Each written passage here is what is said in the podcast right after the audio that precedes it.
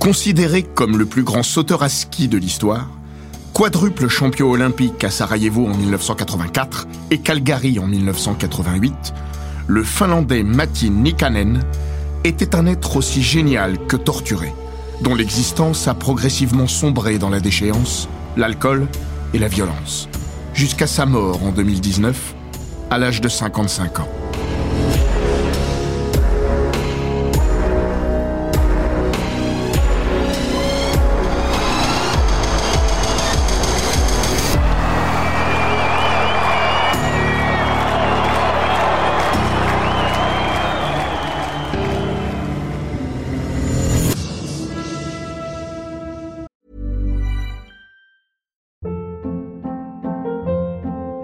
Hold up. What was that? Boring. No flavor. That was as bad as those leftovers you ate all week. Kiki Palmer here, and it's time to say hello to something fresh and guilt-free. Hello Fresh. Jazz up dinner with pecan-crusted chicken or garlic butter shrimp scampi. Now that's music to my mouth. Hello Fresh. Let's get this dinner party started. Discover all the delicious possibilities at hellofresh.com.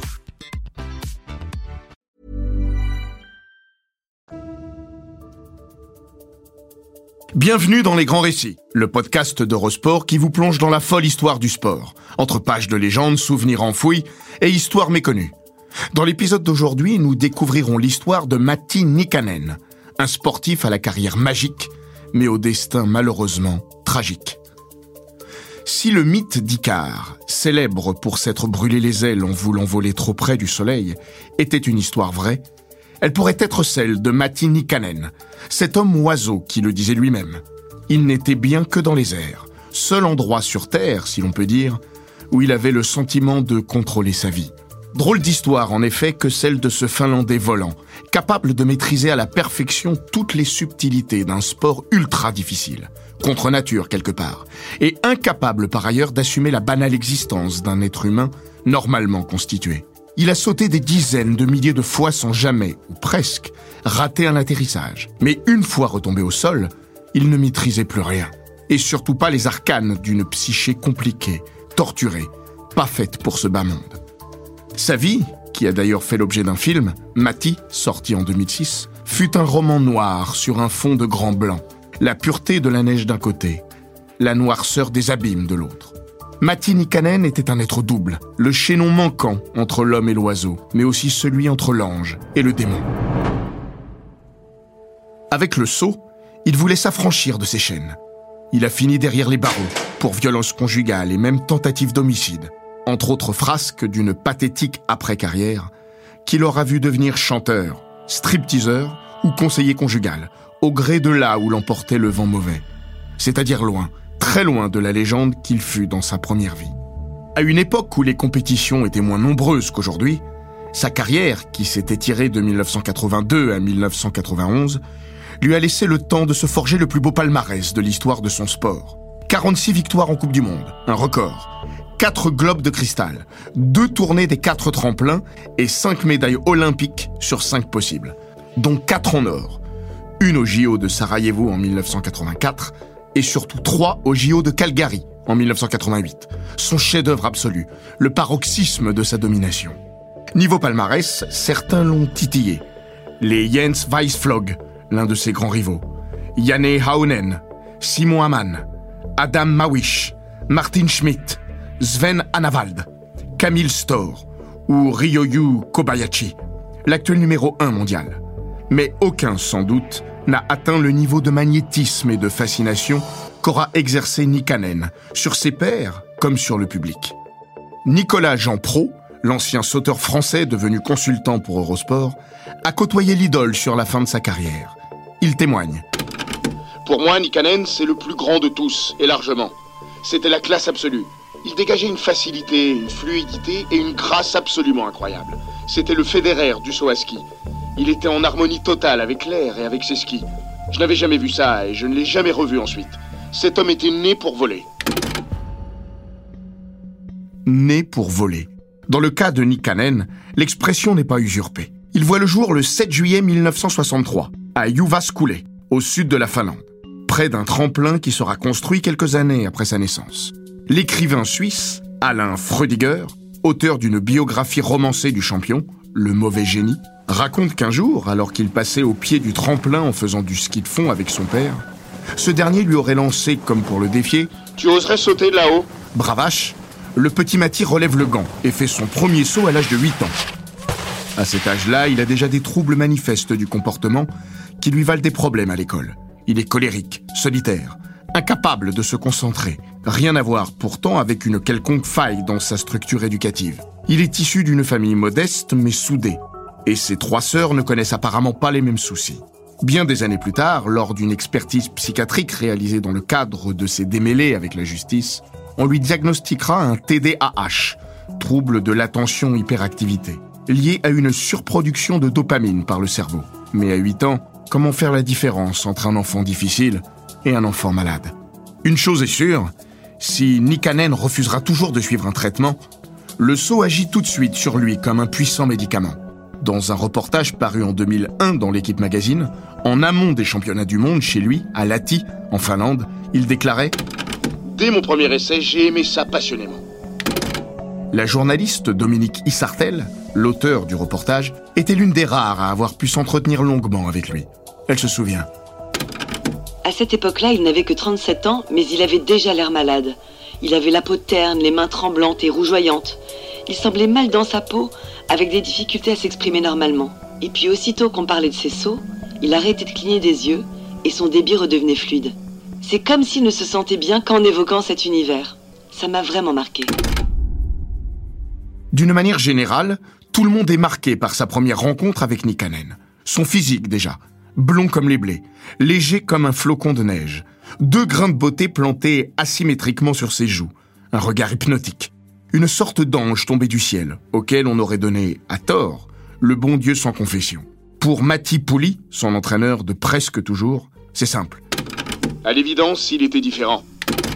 C'est peu dire que des sauteurs à ski, Pouli en avait vu passer beaucoup, dans un pays où ce sport est élevé au rang de religion. Mais Nikanen avait aussitôt attiré son attention, plus qu'aucun autre avant lui. Même à son plus jeune âge, il dénotait par son gabarit élancé qu'il prendra soin de conserver toute sa carrière. 1m77 pour 55 kg, contre les standards de l'époque. Didier Mollard, considéré pour sa part comme l'un des meilleurs Français de l'histoire de la discipline et contemporain de Nicolas Jean Pro, avec lequel il avait terminé quatrième de l'épreuve par équipe des mondiaux en 1993, raconte Avant lui, les sauteurs étaient assez mastoc. C'est lui qui a emmené ces profils longilines aujourd'hui généralisés. Il ne sautait pas en puissance, mais en fluidité. Il avait une manière unique de jouer avec l'air. C'est quelqu'un qui ressentait le saut à ski du début à la fin. On aurait dit que ce sport avait été inventé pour lui. Matti Nikanen donne aussi cette fausse impression de ne jamais avoir peur. Il brave l'interdit parental en s'élançant pour la première fois à l'âge de 14 ans, en haut du grand tremplin de Jyväskylä. Pris de mauvaise conscience, il laisse néanmoins un mot à ses parents dans la cuisine le soir pour confesser sa bêtise. Une bêtise qui n'en est pas une. Elle deviendra plutôt l'acte fondateur de sa vie. Car dès lors, Matti Nikanen ne décroche plus. Le saut à ski devient sa drogue. On le dit génial. Il l'est, mais il est aussi un bourreau de travail. Bénéficiant du fait que le tremplin de Jyväskylä est l'un des premiers à posséder une remontée mécanique, il s'entraîne sans relâche, beaucoup plus que les autres, parfois jusqu'à l'épuisement. Lorsqu'il débarque sur le circuit international junior en 1981, Matti Nikanen possède déjà sa petite réputation. Lors des mondiaux de la catégorie, qu'il gagne cette année-là, tout le monde veut voir à l'œuvre le petit prince des tremplins. L'ancien sauteur suisse, devenu juge, Fabrice Piazzini, un contemporain de Nikanen se souvient. On nous avait prévenu. Vous allez voir, il y a un petit Finlandais qui est absolument incroyable. Dès le premier saut, j'avais compris. Il avait mis 15 mètres à tout le monde. Sa technique était parfaite, son sens du vol inné. Par la suite, j'ai regardé des centaines de vidéos de lui pour essayer de l'imiter. Je n'y suis jamais parvenu. Au fond, personne n'a jamais vraiment réussi à percer son secret. Peut-être parce qu'au fond, le don du ciel ne s'explique pas. Bien sûr, il y a ce qu'on voit, Nicolas Jean-Pro fera cette analyse. Rien que sa position d'élan, très compacte, les bras légèrement cassés, était spéciale. Mais c'est dans l'impulsion et surtout dans le vol qu'il faisait la différence. Sa ligne de corps était très tendue, droit comme un i, alors qu'à l'époque, les sauteurs cassaient légèrement le buste. Aujourd'hui, tout le monde fait comme Mati. Il avait juste 25 ans d'avance. Juste avant la généralisation du saut en V dans les années 90, qui marquera d'une certaine manière la fin de l'ère Nikanen, Mati met au point une sorte de prévé, corps d'un côté, ski de l'autre, le droit légèrement baissé par rapport au gauche. Un style novateur qui lui vaudra d'être assez mal noté par les juges à ses débuts, mais dont l'efficacité en termes d'aérodynamique s'avère redoutable. Didier Mollard relate. À cette époque, les techniques étaient assez disparates et la sienne était avant-gardiste. Avec son feeling, il avait trouvé naturellement, sans même se poser la question, le moyen d'augmenter la portance. Par la suite, tout le monde a fait comme lui. Mais une fois que tout cela a été analysé, décortiqué, Nikanen reste loin devant tout le monde. Très loin. Si loin qu'il doit souvent se freiner afin de ne pas trop dépasser le point K, le seuil critique situé juste avant la zone de replat. Ou attendre d'avoir le vent dans le dos, paradoxalement moins porteur que le vent de face, pour s'élancer. Pour éviter de l'envoyer au cache-pipe, les organisateurs en arrivent à abaisser la table de départ. Bref, Mati ne vole plus, il survole. Sa discipline comme la concurrence. Celle-ci a beau tenter de le copier, rien n'y fait. Le saut à ski n'est pas seulement une affaire de technique, ni de vitesse ou de puissance. Ce n'est pas non plus du saut en longueur. Celui qui va le plus loin est avant tout celui qui réussit à trouver le plus rapidement la position la plus stable possible, afin de s'accrocher à l'air, cette matière invisible mais bel et bien réelle, dense et palpable. C'est un peu comme un avion. Ce qui le fait voler, ce ne sont pas ses réacteurs, ce sont ses ailes. Et Mati, lui, a de l'aérodynamisme dans le sang. Quand ses rivaux se débattent dans l'air, lui semble flotter dans une bulle ouatée, silencieuse, immobile. La bouche légèrement ouverte, on croirait presque qu'il sourit, dans une expression parfaite de bien-être teintée d'un zeste de mélancolie. À ce moment-là, enfin, il se sent apaisé.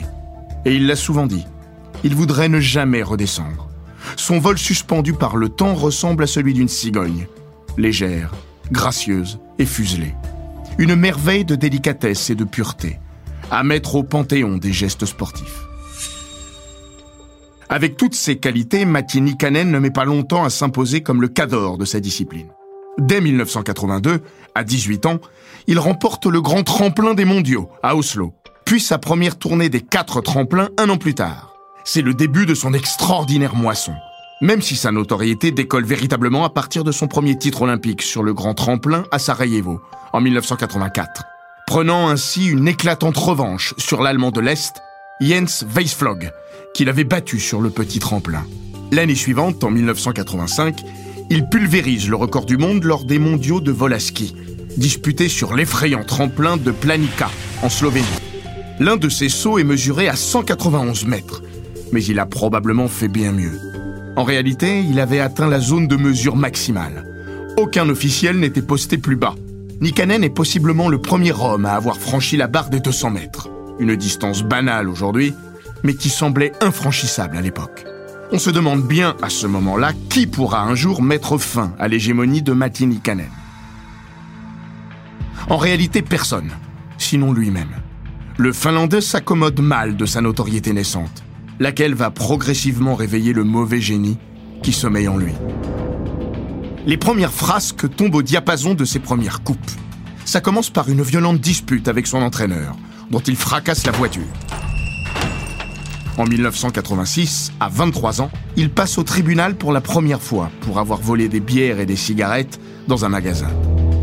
Cette année-là, Mathis se marie aussi, avec un jeune modèle de 18 ans, Tina Assinen, qui lui donne un premier enfant, un fils nommé Samy. Mais la relation tourne à l'orage, avec d'incessantes scènes de ménage lors desquelles le mobilier et la vaisselle volent dans tous les sens. Tina finit un jour par appeler la police. À propos de son mari, elle décrit un homme trouble, bipolaire, parfois un ange, parfois un démon. Ce premier mariage ne durera pas deux ans. C'est désormais un secret de Polichinelle. Mati boit, de plus en plus, après chaque compétition et parfois même avant. Didier Mollard raconte Une année en Tchécoslovaquie, on l'avait retrouvé en train de dormir sur le trottoir alors qu'on partait à l'aube faire notre réveil musculaire.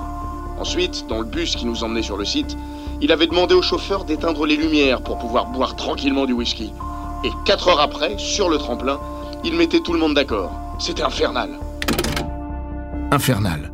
Génial. Mais tout de même, son comportement commence à faire désordre. Une fois, il oublie de se réveiller et manque l'avion qu'il devait prendre avec le reste de l'équipe nationale. Une autre, il part en oubliant ses skis. Il n'est pas rare de le voir se présenter en conférence de presse avec un œil au beurre noir, signe d'une beuverie qui a tourné à la bagarre la veille dans un bar. Il finit par être renvoyé avec fracas de son équipe en pleine tournée des quatre tremplins. En 1987, son entraîneur, avec lequel il a renoué, tente de le ramener sur la bonne pente en vue des Jeux olympiques. S'ouvre alors une période de rémission qui correspond sportivement à la phase la plus prolifique de sa carrière. Lors de la saison 87-88, il établit son record de points en Coupe du Monde, 282, et débarque comme une balle à Calgary, où il devient le premier sauteur, et toujours seul à ce jour, à cumuler trois médailles d'or, petit et grand tremplin, ainsi que la nouvellement créée compétition par équipe. Si l'épreuve du petit tremplin est marquée par le premier saut en V tenté au JO par le tchécoslovaque Yiri Melek, médaillé d'argent, l'histoire retient surtout le grand tremplin, où Nikanen réussit un premier saut prodigieux, mesuré 23% après le point K, un record. Le tout, paraît-il, après avoir fumé une clope ou deux avant de s'élancer. Une performance qui repousse les limites de ce que l'on pensait possible, et donne presque corps à l'une des plus grandes hantises de Nikanen, se cracher dans le public. Quoi qu'il en soit, Matti est la star absolue de ces Jeux et devient une légende dans son pays, l'égal dans le cœur des Finlandais du coureur à pied, Pavo Nurmi. À jamais, Calgary 88 marque sa consécration, mais aussi le début de la fin, le point de départ de sa chute vers l'enfer, vertigineuse et incontrôlable. Le déclin de Matti Nikanen est d'abord sportif. Après sa moisson dorée, sa motivation chute brusquement et ses performances aussi. L'avènement du saut en V ne va pas l'aider, certes. Cette même année 88, lors d'une manche de Coupe du Monde à Lati, le Suédois Jan Bokloff, autre précurseur du V-style, a sauté plus loin que lui. Nikanen est déclaré vainqueur sur les notes artistiques, mais beau joueur adoube son vainqueur sur le podium. Bokloff racontera 30 ans plus tard à l'Express Il m'a pris à ses côtés et m'a dit Le vainqueur, c'est toi. Son geste a fini de faire changer la vision des juges. Matti Nikanen est fair-play, mais il ne domine plus et s'en agace. Nicolas Jean Pro est ainsi témoin d'une scène ubuesque lors des mondiaux de vol à ski en 1990, à Vikersund, où Matti s'en prend violemment au concurrent yougoslave Primoz Ulaga, qui fait du lobbying pour arrêter la compétition après le premier saut, en raison d'un vent violent. Il l'avait chopé par le callback et collé contre un mur en haut du tremplin. Parce que lui voulait absolument continuer, étant donné qu'il n'était pas en tête après le premier saut. Moi, j'avoue que j'étais plutôt d'accord pour arrêter. On avait tous un peu peur. Pas lui. Nikanen finira médaillé d'argent de ces mondiaux. Son dernier grand résultat dans une compétition internationale, après avoir remporté son dernier succès en Coupe du Monde un an plus tôt, en 1989, à Garmisch-Partenkirchen, en Allemagne. Après quoi, c'est fini. Il ne retrouvera plus jamais son niveau d'antan. Il faut dire qu'il a de plus en plus la tête ailleurs et que ses démons l'ont repris de plus belle. Passionné d'automobile, il a même remporté le rallye de Manta en 1989 comme copilote d'Anou Mikola. Il a un jour l'idée splendide de s'endormir au volant et de percuter plusieurs voitures de police stationnées dans la rue. Côté amour, les catastrophes s'enchaînent. Fraîchement divorcé, Mathieu repart pour un mariage express de deux ans avec Pia Inimen, qui lui donnera un deuxième enfant, une fille cette fois, prénommée Evelina. Une autre fille, Anina, naîtra d'une relation hors mariage. Mais là encore, l'idylle va tourner au vinaigre. Son divorce en 1991 est un coup de grâce à une ultime velléité de s'y remettre en vue des JO d'Albertville 1992. Un rêve impossible. Il n'a plus le niveau. Sa carrière s'arrêtera sur une ultime prestation indigne, 50e au grand tremplin, lors des mondiaux 91 de Val di Fiemme, en Italie. Fini sportivement, Nikanen n'est absolument pas armé psychologiquement pour endurer la violence du choc d'après-carrière. Son biographe, Alain Freudiger, racontait dans le cadre du Salon du Livre de Chaumont Il se retrouve totalement démuni, d'autant qu'il n'est pas allé très longtemps à l'école. En même temps, il a ce besoin de présence médiatique. Il a beaucoup de mal à exister sans le regard des gens. Alors il est tout le temps en train d'essayer d'attirer l'attention. Son histoire, au fond, c'est celle d'une longue, très longue déchéance. Pour ne rien arranger, il est fauché comme les blés, ruiné par ses mariages et sa vie de cigale ayant chanté tout l'hiver. C'est que quand il s'agit de payer sa tournée, l'homme ne fait pas semblant. Il en vient même à hypothéquer ses médailles olympiques pour effacer son ardoise. Celles-ci seront finalement rachetées grâce à une souscription nationale et exposées au musée olympique d'Helsinki. Quoi qu'il fasse, Matti Nikanen reste une légende dans son pays, et sa notoriété lui est bien utile pour lui ouvrir des portes. Mais la médaille a son revers, évidemment. La star attire toutes les charognes, et est bien trop influençable pour leur fermer les portes. Il tombe ainsi entre les mains de managers intéressés qui vont lui faire faire à peu près tout et n'importe quoi pour tirer de son nom le moindre centime, à commencer par une nouvelle carrière de chanteur. Ainsi, en 1992, à défaut de Gio d'Albertville, il sort son premier album intitulé Il Yo, La nuit des surprises. De la pop finlandaise de très bas étage, où l'arrangement instrumental couvre péniblement une voix fausse et grinçante.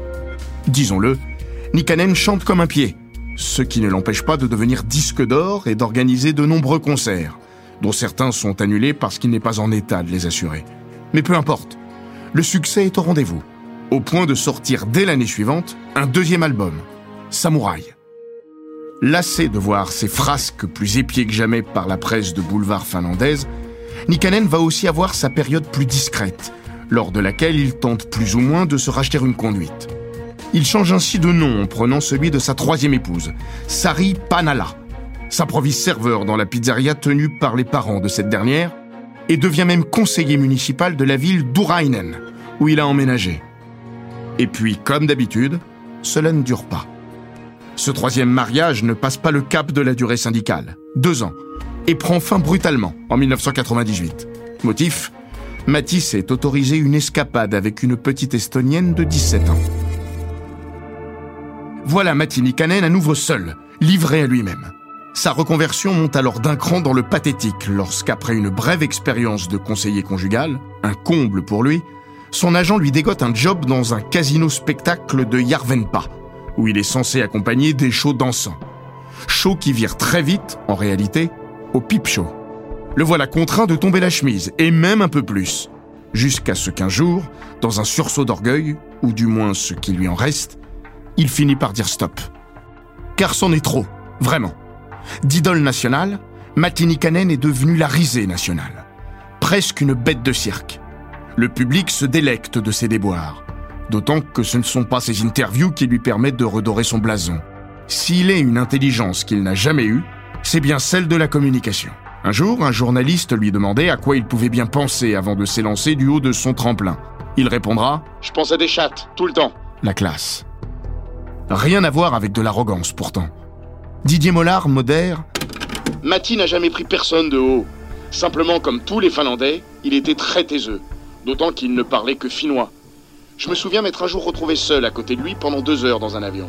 Il avait dû me décrocher un mot par demi-heure. Et pourtant, je sais qu'il m'aimait bien. En fait, il ne parlait que quand il avait bu.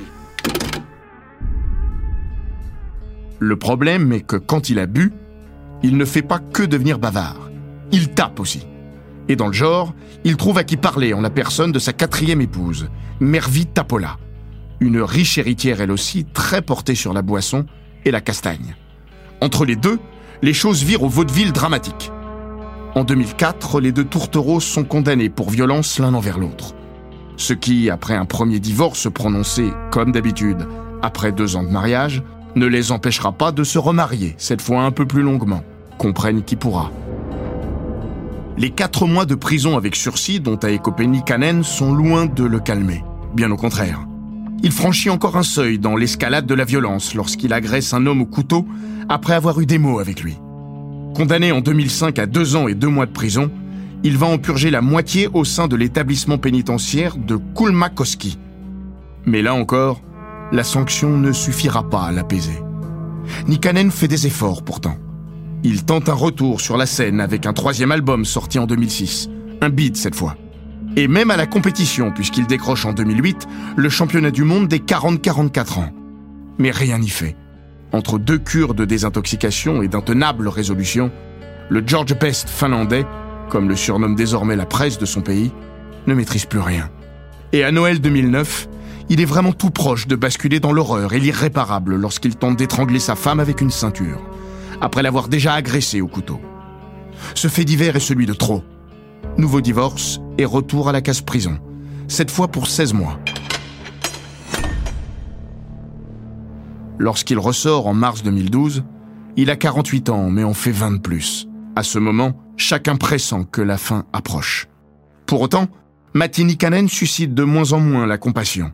Il a longtemps joué sur l'affection naturellement dégagée par son côté grand enfant immature, attachant, irresponsable de ses actes. Mais là, quand même, il est allé trop loin. C'est quasiment un meurtrier. Le public ne le défend plus, et peut-être pire encore à ses yeux, commence à se désintéresser de lui. Déboussolé, l'idole déchue ne répond plus de rien.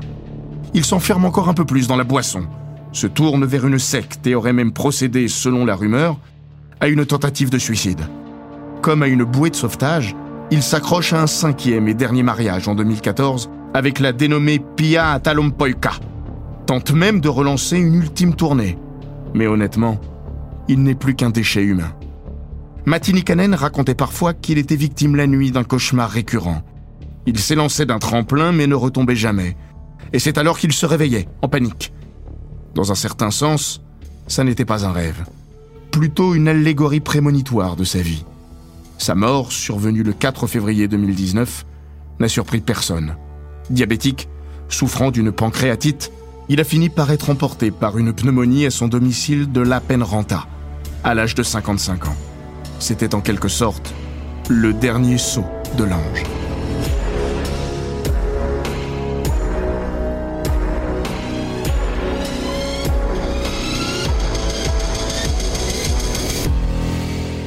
Cet épisode des grands récits d'Eurosport a été écrit par Rémi Bourrière. Il est raconté par Hortense Marin et Florian Bayou. Monté par Jean-Gabriel Rassa et produit par Bababam. N'hésitez pas à vous abonner, commenter, partager et noter ce podcast sur Apple Podcast, Google Podcast, Castbox, Spotify, Deezer et toutes les plateformes audio.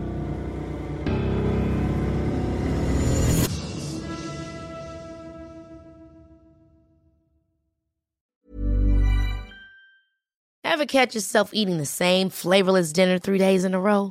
Dreaming of something better? Well, HelloFresh is your guilt-free dream come true, baby. It's me, Kiki Palmer.